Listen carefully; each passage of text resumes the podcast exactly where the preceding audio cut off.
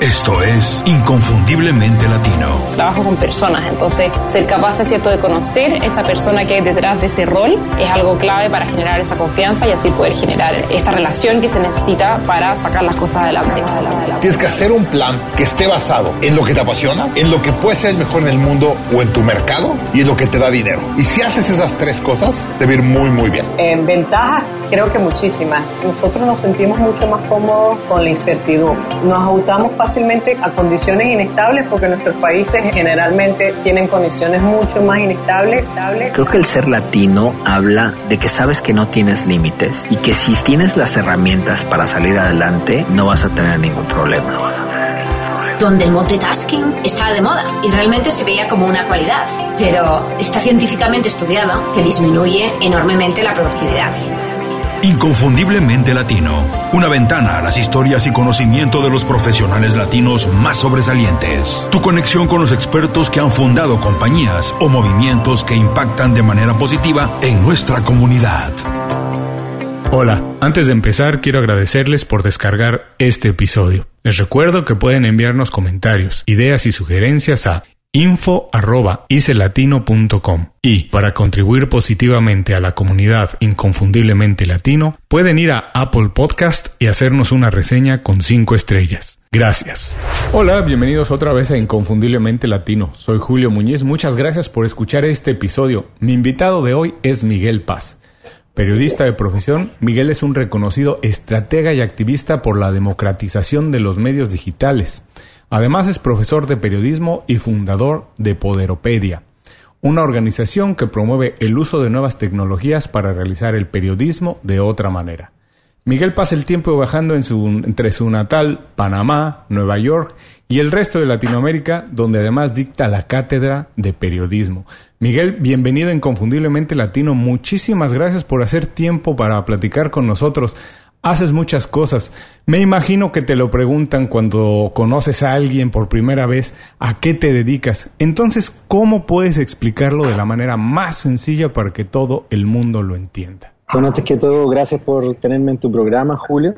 Eh, la respuesta puede sonar muy poco sexy. Soy un periodista que a partir de la necesidad de, a partir de la necesidad se ha ido educando en un poquito de todo y lo que me mueve es eh, poder hacer eh, el mejor periodismo posible y ayudar a otros colegas a que también lo hagan eh, sirviendo a sus comunidades. Y si eso significa tener que aprender un poquito de programación o un poquito de datos o, aprender a, a, ver cómo funciona la parte de negocio, lo he hecho porque en la mayoría de los lugares que he estado no hemos contado con gente con apoyo que nos, que nos permitiese hacerlo, por lo tanto teníamos que aprenderlo nosotros. Así es, ahora todo el mundo nos tenemos que reinventar casi cada dos o tres años nuestra profesión cambia.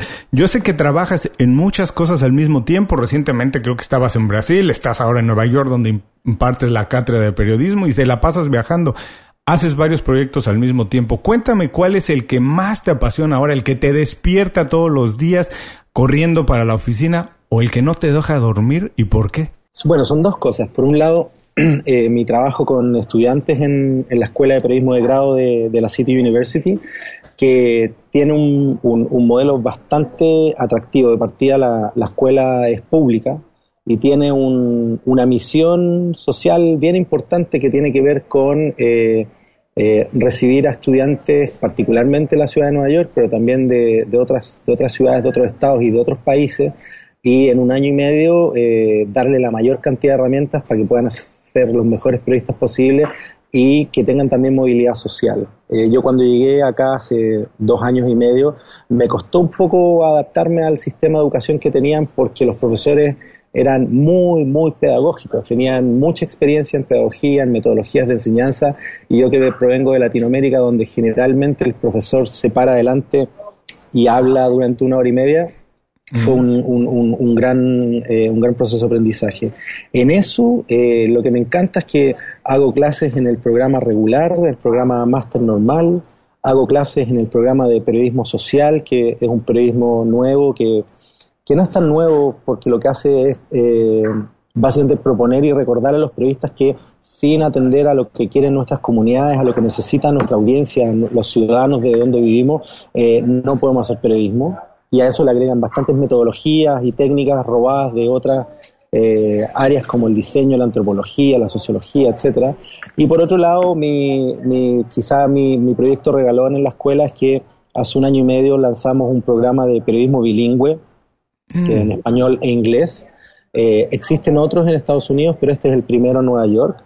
Y recibimos estudiantes de Latinoamérica, de México, eh, de, del propio Estados Unidos. Incluso a veces tenemos estudiantes eh, norteamericanos o, que su primera lengua es el inglés que vienen al programa. Y eso me, me, gusta mucho porque de una u otra forma eh, está dando cuenta de, eh, de, lo que está pasando en Estados Unidos y de la necesidad de los medios, de la industria toda, de, de considerar a periodistas que tengan expertise en comunidades no anglosajonas.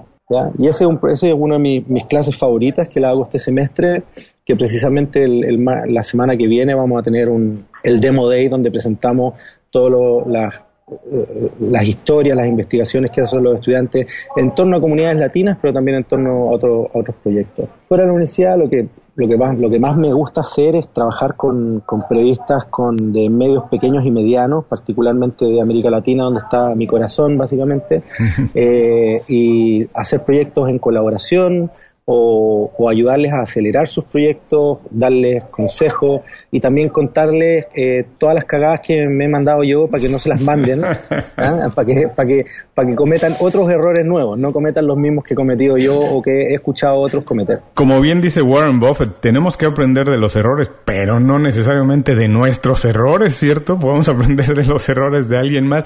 Oye, muy interesante todo esto que dijiste, todo lo vamos a tener en las notas del programa porque seguramente habrá quien le interese los programas y las clases que estás dictando tú, porque suena bien interesante.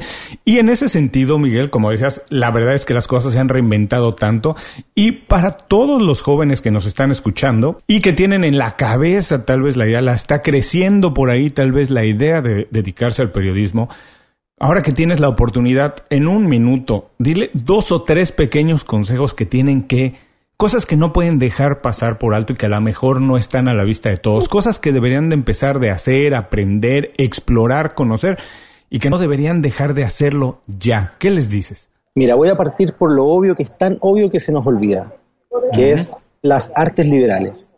Saber pensar, pensar, leer y escribir.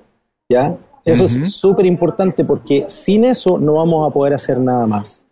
Existen en este minuto reportes, existen estudios, reportes que demuestran que eh, el promedio de veces que vamos a cambiar radicalmente de nuestra profesión o con nuestras carreras en la vida en general, incluido el periodismo, van a ser 10 veces en la vida. Y curiosamente la capacidad de poder adaptarse a esos cambios, de poder surfear esa ola, eh, de poder reinventarse, reinventarse, tiene que ver con, con la capacidad de pensar por ti mismo en vez de lo que te diga un gurú. Entonces es súper importante, eso significa leer, estar al día, estar pensando, estar debatiendo, etcétera. Lo digo como un punto fundamental porque a veces nos enfocamos solamente en las herramientas y nos olvidamos que las herramientas son un, método ¿ya? y no son el fin. después de eso, tener una actitud, em, una actitud que les permita eh, sortear los inconvenientes de la vida. La vida no es justa, y si bien estamos teniendo cada vez organizaciones más amables, que estamos reconociendo eh, la diversidad, que estamos haciéndonos cargo del machismo imperante que hemos tenido en nuestras organizaciones, poco a poco, siempre van a haber problemas y uno tiene que saber definir si es que lo va a atacar con karate o los va a atacar con aikido. Cuando eso me refiero con aikido en ocupar la fuerza del otro para dar vuelta a la situación. Porque cuando uno como estudiante o joven se enoja y decide cerrar la puerta por fuera, el que se perjudica es uno no el otro, y no hay un cambio. Por lo tanto, tener, aprender a tener habilidades o estudiar sobre programas de negociación. Harvard, por ejemplo, tiene, la Escuela de Derecho tiene un programa de negociación que publica muchísima información muy útil para cualquier persona que la, que la quiera leer, que a mí, por ejemplo, me ha servido mucho porque yo soy alguien que no es muy diplomático, entonces aprender técnicas de cómo decir las cosas de una manera más suave me, me, ayuda. Pero eso. Y tercer punto es que más vale pedir perdón que pedir permiso. ¿ya? O sea, eso es súper clave y que el proceso de aprendizaje es, por un lado, lo que te puede dar la universidad, lo que te puede dar la academia, pero también lo que te puede dar la mentoría de otras personas y la autoeducación. O sea, en este tiempo, precisamente como cambian las cosas de manera tan rápida, uno tiene que estar combinando lo que puede aprender en el trabajo o en su educación formal con otras fuentes de información para perseguir tus pasiones y también eh, irte capacitando cada vez más.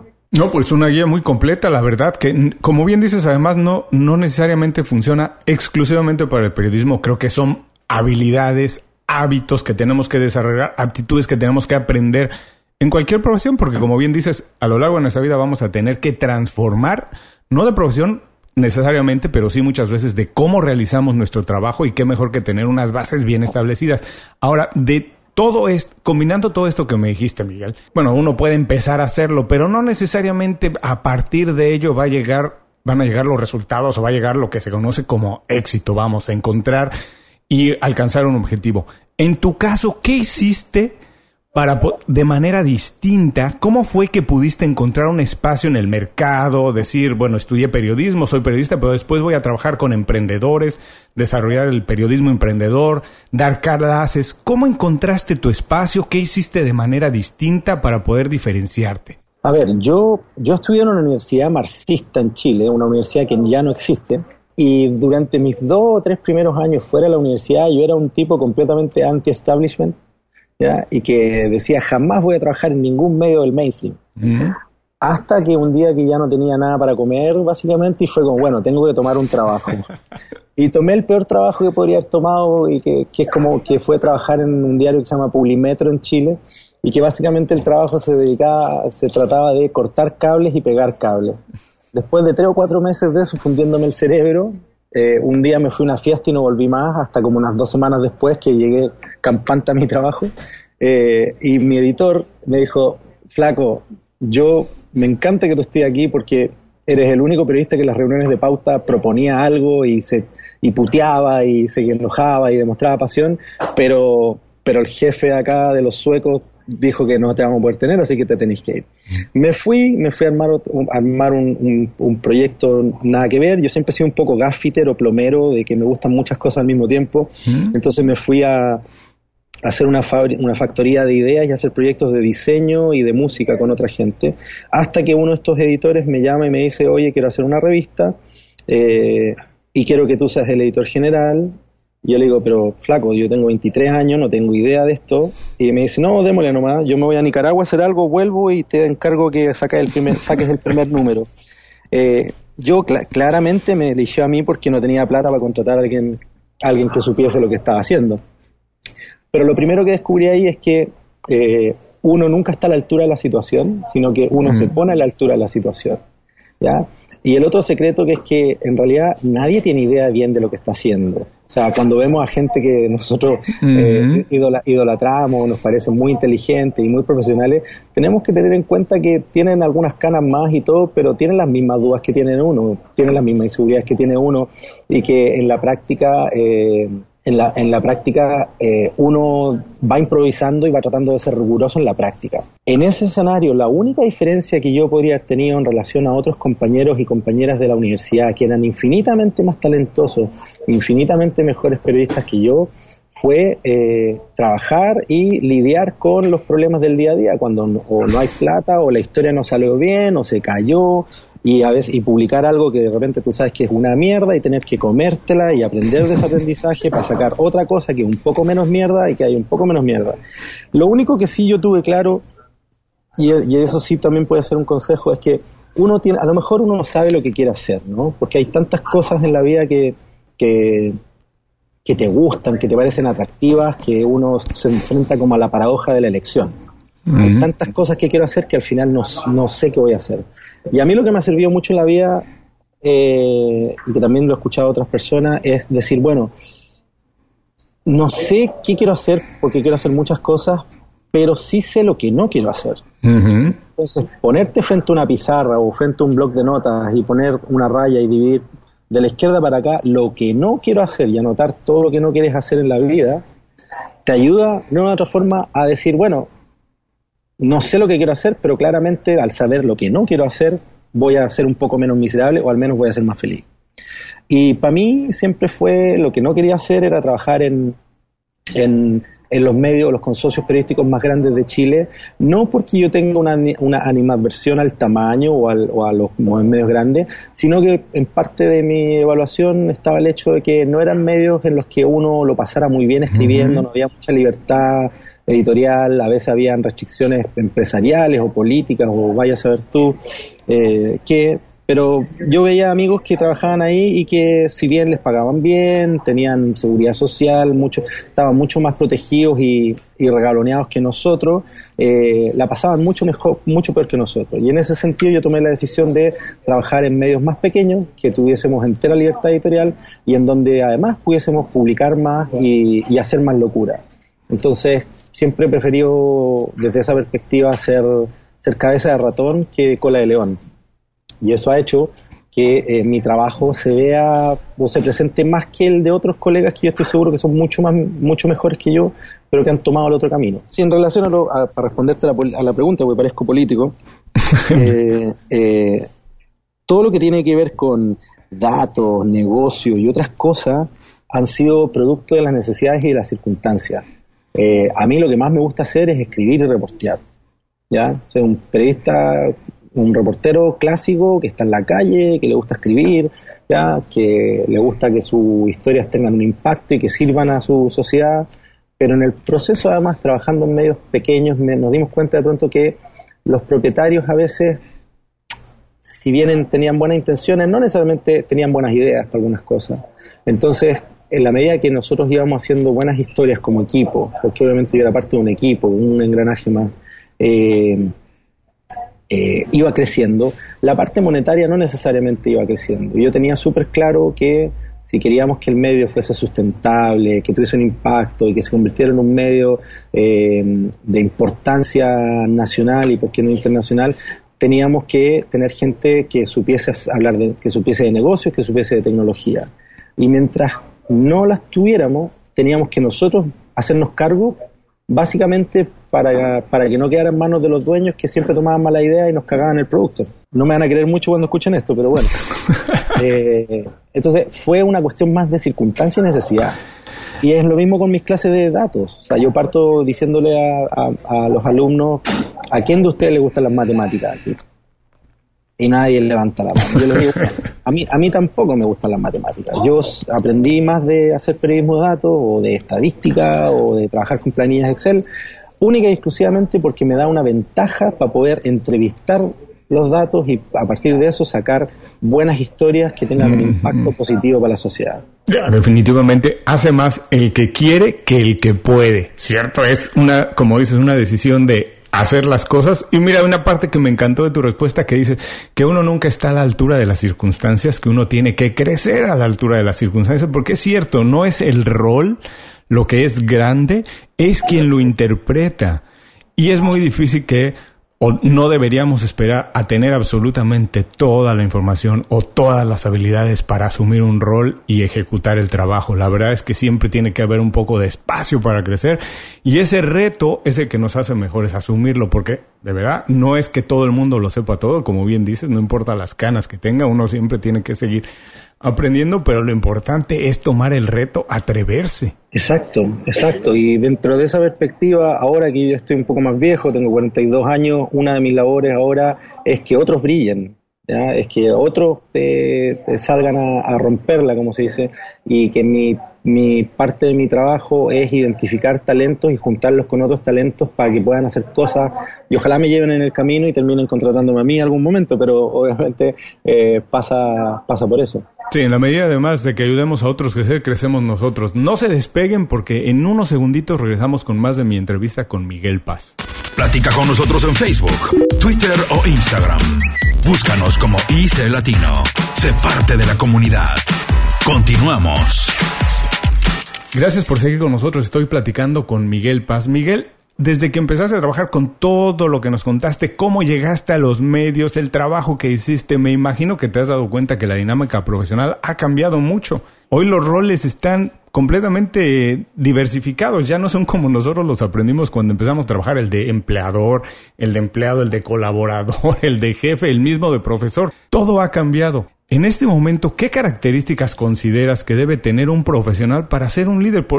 no nada más para destacar en su industria, para ser un líder en su equipo y poder llevarlo adelante y conseguir objetivos. Qué buena pregunta, porque es muy difícil em, escuchar, tener claro qué es lo que sabe, eh, qué es lo que no sabe, cómo puede eh, rodearse de gente que sabe más que él o que ella, eh, definir un estilo de liderazgo, porque obviamente los estilos son, son distintos.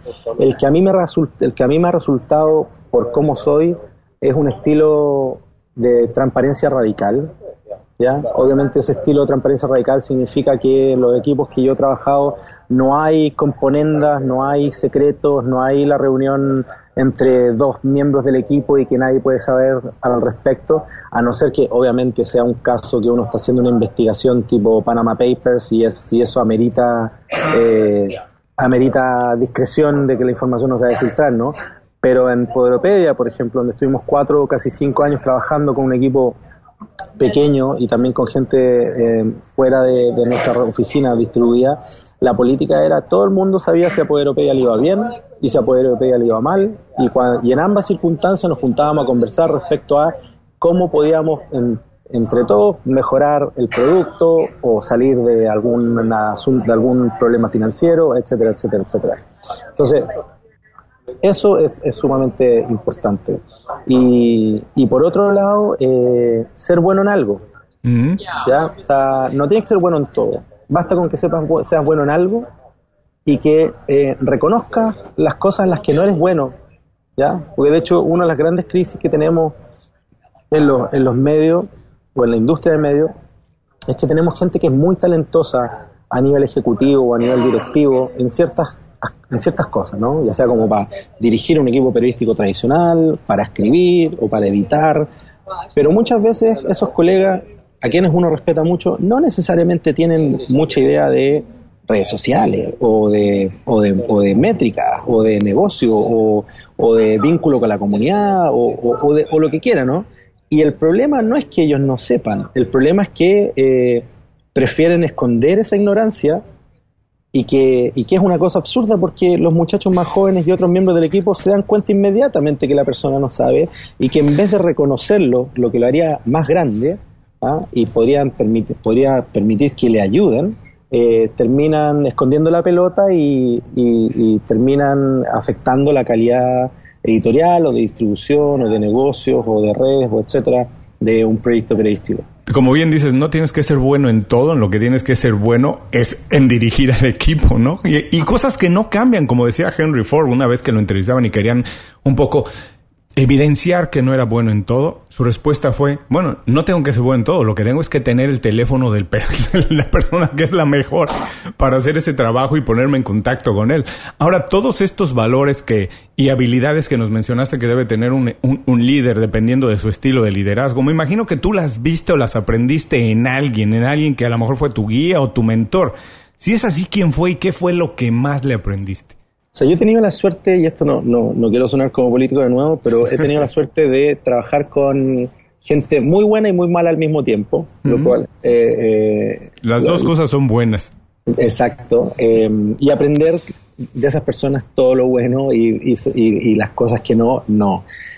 ciertamente la gente con la que trabajé en, en, la primera revista en la que estuve, en El Periodista, con Francisco Martorell, después en La Nación Domingo, que trabajamos un equipo eh, un equipo de, gente muy joven, también con, todos los colegas ahí. Eh, de hecho, hicimos un muy buen tándem ahí con, un colega que se llama Mirko Macari, con el cual después nos fuimos juntos a, liderar otro diario que se llama El Mostrador. Eh, de eso aprendí mucho y, y, bueno, y después, pasando por, por Poderopedia, una de las cosas que me sirvió mucho fue que eh, es un proyecto que partió de un fondo otorgado por la Fundación Knight, mm. que precisamente está en Miami, su oficina central. Em, y, la Fundación Knight, una de las cosas que hacía eh, para beneficio de todos los, los, que habíamos recibido estos fondos concursables, nos llevaban a talleres de desarrollo de software, de metodologías ágiles, pero también nos llevaban a eventos eh, que no tenían solo periodistas Y, recuerdo que ese fue, esas fueron las dos cosas que más me han, me han, me han impactado y que me han servido en, el proceso de ser mejor periodista, es haber participado en, la, en, una, en una, conferencia en el Media Lab del MIT, donde, donde nos entregaron el premio este para pa, ser Poderopedia, y que no era una conferencia de periodistas. Mm. Habían periodistas, pero también habían físicos, habían arquitectos, matemáticos, bomberos, había de todo. Mm-hmm. Y fue primera vez que salgo a una conferencia con tantas ideas distintas. Entonces descubrí que el, en, la diversidad y en, eh, en, hablar con otra gente que no es de, nuestro rubro específicamente, es de donde surgen las mejores ideas para mejorar lo, lo de nosotros. Porque como, como, como, dicen por ahí, a veces la solución a un problema yace en los ojos de quien está más lejos de y, eso, y eso ha sido un, gran, gran aprendizaje y que también yo se lo recomiendo a, todos los periodistas. Es como mi, mujer siempre dice, no hay asado más aburrido que un asado de periodista. Porque son periodistas hablando periodístico. Entonces cuando decimos, uy, ¿cuáles son los problemas del periodismo y cómo los vamos a resolver? Los atacamos desde el mundo periodístico. Por lo tanto, la respuesta va a ser periodística exclusivamente y no necesariamente va a ser la más original o la más adecuada.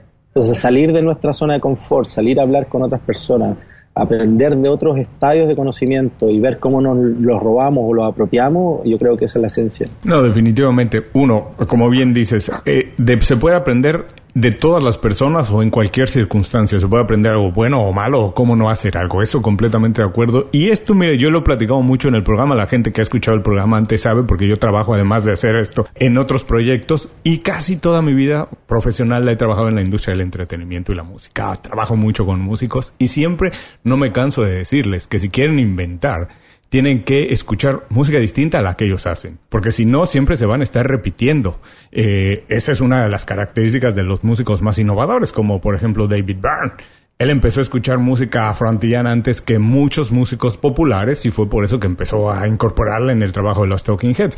Nuestra mejor nueva idea nunca va a venir de nuestra misma industria, copiándonos entre nosotros. Así que, como bien dices, hay que salir un poco de la zona de confort, hay que ver lo que funcionó en algunas otras industrias y tratar de incorporarlo a nuestro trabajo. Ahora, en ese sentido, porque tú trabajas desde con jóvenes que están todavía estudiando en la universidad hasta, hasta periodistas ya muy destacados, ¿tú qué consideras que están haciendo mal o que están dejando de hacer hoy en día los profesionales? Uy, esa es una pregunta que yo no sé si tengo la capacidad de responderla porque parecería una mezcla entre chileno, argentino, venezolano, todos los, todos los egos juntos.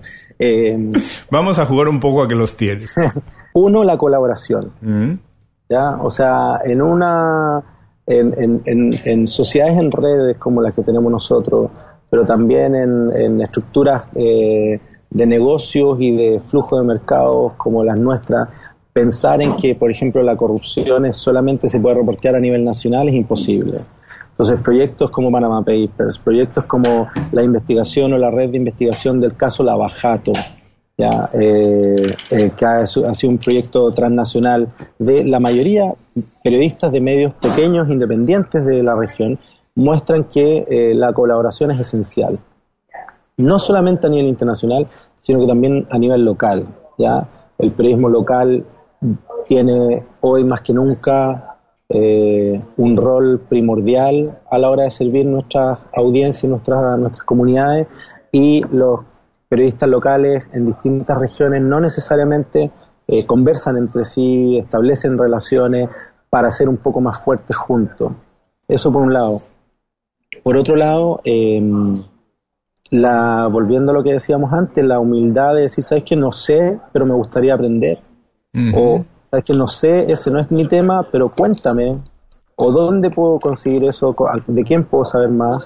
Y lo otro, y esto ya es una cuestión sociocultural, es que al menos en mi país, en Chile, eh, los periodistas somos muy de pandilla, muy de clicas, muy de muy de grupitos, que unos se odian con los otros y no nos contamos y, competimos a todo nivel, pero además nos tiramos mierda por todo. Mm. ¿ya? Entonces, está bien tener competencia, de hecho es parte de, es, un, es, una, es, un, casi una obligación, pero compitamos en las cosas que tenemos que competir y compartámonos informaciones que nos benefician a todos. O sea, que todos sepamos cómo trabajar con una hoja de cálculo, o que todos sepamos cómo hacer una solicitud de acceso a información pública, o, o, de cómo mejorar la forma en que contamos nuestras historias en video, o lo que sea, eh, no, no tiene sentido de que compitamos en eso. Porque compitamos en quién lo hace mejor después de que hemos aprendido. Entonces creo que la colaboración, el tender puentes y redes de confianza, eh, es, una, es una cuestión esencial porque juntos somos, somos más poderosos y además eh, de una otra forma podemos lograr hacer mejor periodismo y servir el propósito de por qué hacemos esto. Definitivamente la colaboración, como dices, y la competencia lo único que hacen es generar que se hagan mejores productos en todos sentidos. Y voy a poner rápidamente otro ejemplo que tiene que ver con la música. No es una coincidencia que cuando aparece un artista como en, su momento que apareció Pearl Jam, aparecieron también Soundgarden, Nirvana y todos que tenían un estilo parecido. Cada compañía disquera tenía uno. No importa, pasémonos el dato. Yo no puedo tener a todos los artistas en mi roster, así que firmo a uno, te paso al otro y todos empujamos un concepto. Y ahora sí competimos, cada quien lo va a desarrollar con sus habilidades y talentos lo mejor que pueda. Lo mismo pasa cuando sale un reggaetonero. Salen 17 reggaetoneros, no importa, cada quien tiene uno, a todos nos va bien, empujamos el género y cada quien con sus talentos lo hará de la mejor manera. Ahí es donde vamos a competir. El mejor, ejemplo ahí es que Despacito no existiría sin la colaboración de esos músicos. Así es, es la colaboración de tres artistas que finalmente pudo hacer esa canción, nos guste o no, la canción más grande del año pasado. Tremendo hit que tiene su ex, que tiene un enorme trabajo y talento llegar a ese punto, aunque no sea nuestro género musical favorito. Hay que reconocer lo que hicieron y como dices, la colaboración lo hizo posible. Ahora platícame, ya nos platicaste un poco de desde tu punto de vista personal, las habilidades que tienes, las cosas que te gustan o los valores que te gusta incorporar en tu trabajo, pero ¿qué habilidades o valores no tienes y te gustaría tener para hacer un trabajo mejor? Ay, hay uno esencial, eh, ser más diplomático. Mm. Eh, tener más habilidades blandas.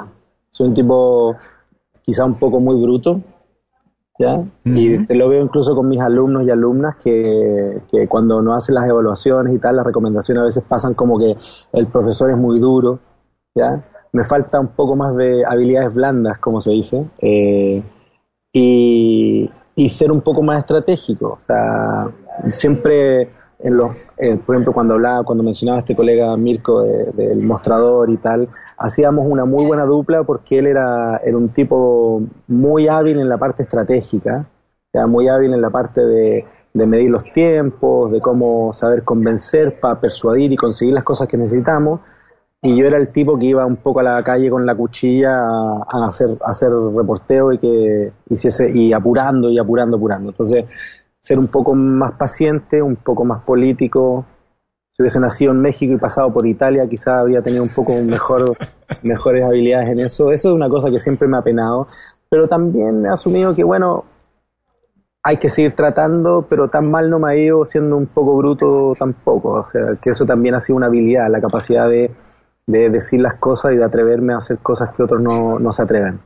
Pero cuando se trata de, de estar en un grupo donde hay que llegar a acuerdos, donde hay que buscar un, un, proyecto en común y enfrentarse a, a, ciertas ideas con las que no necesariamente pueda estar de acuerdo, eh, ahí me penan claramente habilidades más blandas. Y yo como buen mexicano voy a utilizar la pena que nos da los mexicanos todo para mandar un pequeñísimo corte y regresamos con más con la plática con Miguel Paz inmediatamente. Visita www.icelatino.com. Inscríbete a nuestro boletín gratuito y recibe información y herramientas para impulsar tu carrera o negocio. Continuamos. Gracias por seguir escuchándonos. Estoy platicando con Miguel Paz. Miguel, esta es la última parte de la entrevista. Ha sido fascinante platicar contigo. Aquí lo único que queremos hacer es compartir algunas herramientas o historias que puedan a la gente poder organizar un día a lo mejor más productivo o poder tener una vida un poco más equilibrada entre trabajo y vida personal. Y desde este punto de vista, si tienes algún secreto o algún consejo que nos puedas recomendar para tener una buena red de contactos, gente con la que podamos trabajar, colaborar, como dijimos antes, y hacer mejores trabajos. Uy, yo soy un despelote. sí, eh, de hecho, necesito esos consejos para mí. Eh, uno es utiliza la herramienta que te funcione. Ya estamos todos todos los días, todos los días aparecen nuevas herramientas de productividad, de organización, etcétera, y uno se como que se abruma con, con la oferta. Yo trato de probarlas todas y me quedo solamente con las que me acuerdo después de dos días de haberla, de haberme registrado. ¿Tienes alguna hoy que nos puedes recomendar? Sí, o sea, hay una que ocupo todos los días que se llama Slack. ¿Ya? Slack es un sistema de mensajería eh, grupal eh, y que yo lo ocupo para la comunicación con mis estudiantes. o sea, para cada curso tengo un, canal de Slack. ¿ya? Eh, piensen que es una suerte como de chat que además tiene habilidades tipo Twitter de enviar un mensaje a uno o a varias otras personas y que además tiene integraciones con distintas herramientas. Entonces yo la tengo integrada con Google Docs, la tengo integrada con mi calendario, la tengo integrada con GitHub, que es una herramienta para publicar eh, código, código de proyecto. Entonces trato de que todos los proyectos en los que trabajo con equipos los, los comuniquemos, los conversemos por Slack. Porque además es una herramienta que es desktop y también móvil que funciona muy bien. La otra herramienta que ocupo es Pocket. Eh, y hay una cosa que sirve para hacer recetas que se llama if this then that. Es como si esto, esto otro. Y eso te permite eh, irte armando modelos. Entonces, por ejemplo, cada vez que yo tengo una, una cosa que es que cada vez que agrego un contacto a mi teléfono o en mi correo, este contacto se va a una hoja de cálculo de Google Docs. Eh, cada vez que guardo algo en Pocket, se va a una hoja de cálculo de Google Docs donde tengo las donde tengo mis favoritos, una suerte de delicious. Em, y además ocupo una herramienta que se llama eh, que se llama Wunderlist, así como lista maravillosa, que la ocupo como para mis to-do. Eh, pero como soy inconsistente, hay días que se me olvida o hay días que paso al papel y después me paso otra cosa, pruebo algo y vuelvo pero en general esas son las cosas que más veo. Lo otro que trato de hacer, porque soy bien disperso, es eh, tratar de que en la mañana todos los emails, etcétera, etcétera, la mayor cantidad de emails los haga, es darme 30 minutos para leer y responder emails y borrar emails. Mm-hmm. ¿Ya? y trato también, y estas son recetas de un libro que se llama Get Things Done, mm-hmm. a, las cosas, eh, trato de que antes del mediodía haber hecho tres cosas importantes en mi día y priorizar qué es urgente y qué es importante y qué puede esperar. Obviamente, todo esto es una teoría y es una cosa que uno trata de aplicar todos los días y que obviamente hay días que salen mejor que otros y que nadie la tiene clara. Y obviamente la gente que le encanta hacer listas de supermercado, que, que cuando va a un restaurante ve que está el salero desordenado, lo arregla, a esa gente le va mucho mejor, ¿no? claro. A mí no tanto.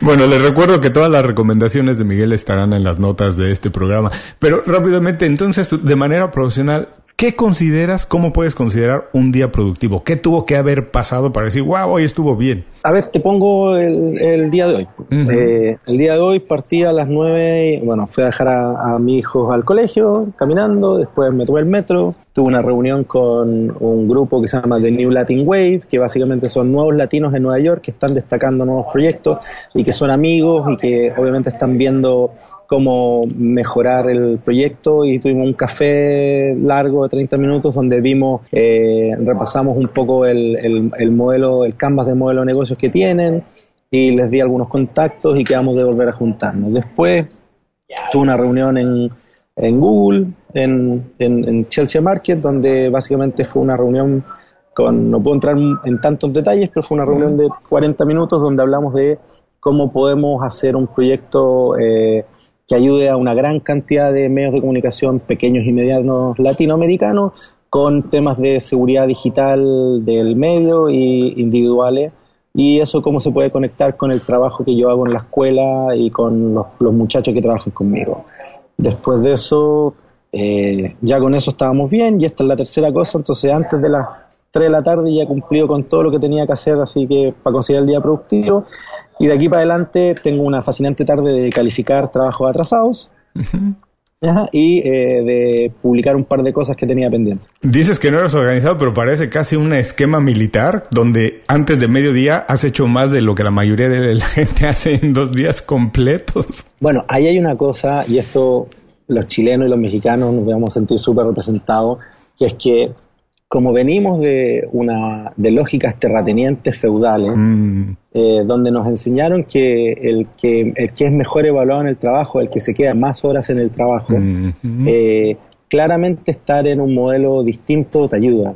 Y el problema en Chile, por ejemplo, es que es uno de los países que tiene la, la, la tasa de productividad más baja del mundo, con uno de los promedios de cantidad de horas de trabajo más alta. Entonces, y no tiene que ver con eso. Pero claro, para poder cambiar esa dinámica es una cosa que va más allá de uno. Yo en Poderopedia en Chile, el equipo que trabajábamos en Chile, teníamos súper claro que acá puedes llegar, aquí puedes llegar entre las 9 y las 10 de la mañana, a las 10 de la mañana tenemos una reunión de 10 minutos y a veces es desde tu casa, donde básicamente decimos qué hicimos ayer, qué vamos a hacer hoy día, y a las 5 de la tarde te quiero fuera de aquí. Y si el viernes ya cumpliste todo el jueves en la tarde y te querés quedar en tu casa el viernes, o a lo mejor quieres trabajar en tu casa, perfecto. Para mí es, un, es una señal de que es mucho mejor de trabajo, pero claro, es un compromiso de un equipo, es, una suerte como de contrato social, porque eso supone que vamos a tener, vamos a tener eh, eh, prácticas y, formas de trabajo que nos van a permitir trabajar juntos o de manera remota, mm. pero claro, para que funcione, si tú estás trabajando de manera remota y yo te mando un mensaje por Slack, tú me tenés que responder el mensaje por Slack. Si no me lo responde y si tengo que andarte persiguiendo y te desapareciste y tal, eh, ahí no funciona el sistema. Entonces, ahí hay una, la, tenemos una, una, autocrítica y crítica fundamental a las que tenemos que hacernos nosotros y a las formas que, de trabajar que tenemos en Latinoamérica que hacen que pasemos mucho tiempo en la oficina, mucho tiempo viajando y, y, que, y que, eso afecte nuestra vida personal y familiar. Eh, y eso tiene que cambiar sin duda. Por supuesto, es adquirir, como dices, la responsabilidad y asumir la responsabilidad de diseñar tu estilo de vida, porque si tú decides cómo quieres vivir, entonces puedes diseñar un poco cómo quieres trabajar, pero eso lleva mucha responsabilidad. La libertad se paga con responsabilidad. Tú tienes que decidir qué vas a hacer y asumir que lo tienes que hacer y hacerlo. Claro, podemos partir con dejar de tener reuniones almuerzo en México y Chile, con eso ya ahorramos tres horas. no, no digas eso, porque sabes que de lo que más extraño de trabajar en México eran mis dos horas de almuerzo y de regreso. Pero siempre yo decía, productivamente esto es lo menos productivo porque en México almorzar, comer dos horas regresas a la oficina a las 4 de la tarde y quién puede trabajar después de comerte un, unas enchiladas mexicanas y, regresar a las 4 de la tarde. Eso es prácticamente imposible. Les vuelvo a recordar que todas las recomendaciones de Miguel estarán en las notas del programa. Miguel, por favor, recomiéndanos un libro, película, podcast algo que la gente pueda utilizar como fuente de inspiración o, para aprender algo de productividad y, dinos por qué no lo recomiendas. Uy, eh, a ver, dos libros que me parecen geniales para cualquier persona que quiera vincularse con, tecnología, periodismo eh, y también reírse un rato. Es, uno se llama Disrupted. de un tipo que se llama Dan Lyons, que es el ex editor de tecnología de Newsweek y que después se convirtió en uno de los guionistas de Silicon Valley, la serie, que es básicamente es una cuasi autobiografía de cuando lo despiden de Newsweek y termina trabajando en, HubSpot. claro. El otro es de, se llama eh, Monkey Business, que es una básicamente es una un, un libro tipo te cuento todo, no dejo nada, quemo todas las naves de, eh, de un tipo de apellado García que trabajaba en Facebook y que cuenta cómo funciona ahí. Y para productividad eh, hay un libro que se llama Business Model Business Models for Teams, o sea, modelos de negocios para equipo, y hay otro maravilloso que se llama Sprint, que es el modelo que ocupan en Google News Ventures para eh, desarrollar proyectos eh, de metodologías en una semana. Eh, y en cuanto a podcasts, no tanto productivos, pero uno de mis favoritos es Radio Ambulante, que cuenta las historias de Latinoamérica en América y que están haciendo un trabajo bien, bien entretenido en cuanto a vínculo con su comunidad le pondría un ojo. Y en México, Animal Político, amigos queridos de allá y, eso. Ah, bueno, y si están en, en Miami, tienen que suscribirse al, newsletter eh, de New Tropic, que básicamente es un newsletter que mezcla em, eh, actividades con política, con comunidad y que tiene un sentido profundamente local. De hecho, el eslogan de, de, New Tropic es eh, live like you live like you live here. Y de una otra forma busca que los la gente que vive en Miami se sienta orgullosa de Miami, no esté con el tema típico que dicen algunos que no, que no hay cosas para hacer en Miami y en realidad ellos están demostrando todos los días que con su newsletter y con su sitio y con sus actividades que hay muchísimo para hacer y que está todo pasando en esa ciudad. Y les recuerdo que todas estas recomendaciones estarán en las notas del programa. La verdad es que todas son extraordinarias, deliciosas y efectivamente este newsletter para quienes vivimos en Miami es un es una obligación tenerlo porque como bien dices, todo el mundo que vive en Miami o que pasa por aquí sentía que era una ciudad de paso, pero no, esto se ha convertido en una pequeña metrópoli que todos los días afortunadamente vamos cambiando. Miguel, ¿trabajas con gente en toda Latinoamérica? Estás consciente de los estereotipos que existen para los latinoamericanos, para los latinos, pero para ti, para Miguel Paz, ¿de verdad qué significa ser latino? es una palabra que tiene demasiado significado. De hecho, yo creo que el error que, hemos cometido y que a veces hemos pagado caro, mira el ejemplo de Fusion, eh, es entender que lo latino es una pura cosa. Y lo latino es un crisol, es un hibridaje que está compuesto por una, por una gran cantidad de subconjuntos que a veces son compartimentos estancos, a veces se cruzan, eh, a veces son generacionales, a veces no. Por lo tanto, eh, lo latino es, una comunidad compuesta por múltiples comunidades con, con vasos comunicantes eh, y que no lo podemos definir como un bloque, sino que precisamente producto de su riqueza y su diversidad, tenemos que estarla leyendo y entendiendo y, persiguiendo de distintas formas. un, un, un, afro-latino dominicano, por ejemplo, a lo mejor es bastante distinto a un afro-latino de Panamá. Pueden tener vasos comunicantes, ¿no? Pero hay cosas que los definen de manera distinta. Un mexicano versus un mexicano americano, eh, un salvadoreño eh, de, Queens versus un salvadoreño que vive en el Midwest tienen cosas en común, pero también tienen otras que los distinguen y que curiosamente a lo mejor por el lugar en el que están ubicados tienen más vínculo con otras comunidades. Y yo creo que eso es lo entretenido, ¿ya? Es como, no sé si has, eh, visto la canción que This is America de, Donald Glover y su videoclip que todo el mundo le pregunta al tipo de, oye, explícame lo que significa esto, cuáles son los mensajes, y el tipo va y responde, en realidad no, no está en mí tener que definirlo, de hecho la gran gracia del arte en ese sentido es que las personas lo tomen y lo interpreten como quieran. Por el lado de nosotros es mucho más de reconocer las diferencias y abrazarnos y desde esas diferencias tener empatía con lo uno y lo otro y asumir que hay cosas que no tenemos en nada en común. Por ejemplo, los chilenos nos vestimos gris y no bailamos bien, pero que sí tenemos en común de que nos gusta la fiesta. Mm. Y que mientras unos toman tequila, otros tomamos piscola, y, pero aún así nos podemos emborrachar juntos.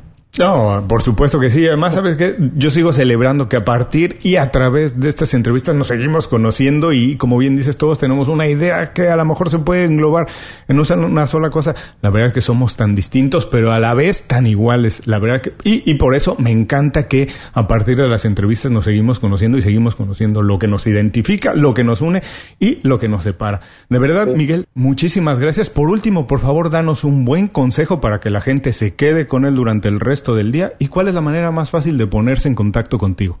Eh, uy, un buen consejo. Hagan que otros paguen por lo que ustedes quieren hacer. y me pueden seguir en, Twitter en arroba Miguel Paz. Eh, tengo un sitio que prometo actualizarlo, se llama miguelpaz.info. Y qué más, nada, eh, mis DM, mis mensajes directos en Twitter están abiertos, así que me pueden escribir, trolear, putear, etcétera. Pues Miguel, de verdad, muchísimas gracias por dedicarnos tiempo para compartir con nosotros tus historias, tus consejos y tus experiencias. Un abrazo muy grande hasta Nueva York. Espero verte en pronto y poder dártelo en persona. Otro grande, Julio, y muchas gracias a todos tus oyentes, buenos días, buenas tardes, buenas noches. Y con esto terminamos la entrevista con Miguel Paz. Espero que la hayan disfrutado tanto como yo. Y si es así, si encuentran algo que creen que es importante para alguien, que alguien deba escucharlo, por favor compartan el episodio con esta persona. Si no lo han hecho, también les recuerdo que se suscriban al podcast en cualquiera de las plataformas que utilicen para escuchar podcast, la que sea su favorita. Así van a recibir todos los episodios en el momento en que son publicados. Y por último, los invito a visitar icelatino.com. Ahí podrán revisar todas las recomendaciones de Miguel, además de encontrar más de 100 programas, recomendaciones, episodios, ideas e historias. Hasta muy pronto y muchas gracias en Inconfundiblemente Latino. Inconfundiblemente Latino es una producción de Unofficial Media. Visítanos en www.icelatino.com para trabajar con nosotros. Impulsa tu carrera profesional o tu negocio con nuestras estrategias.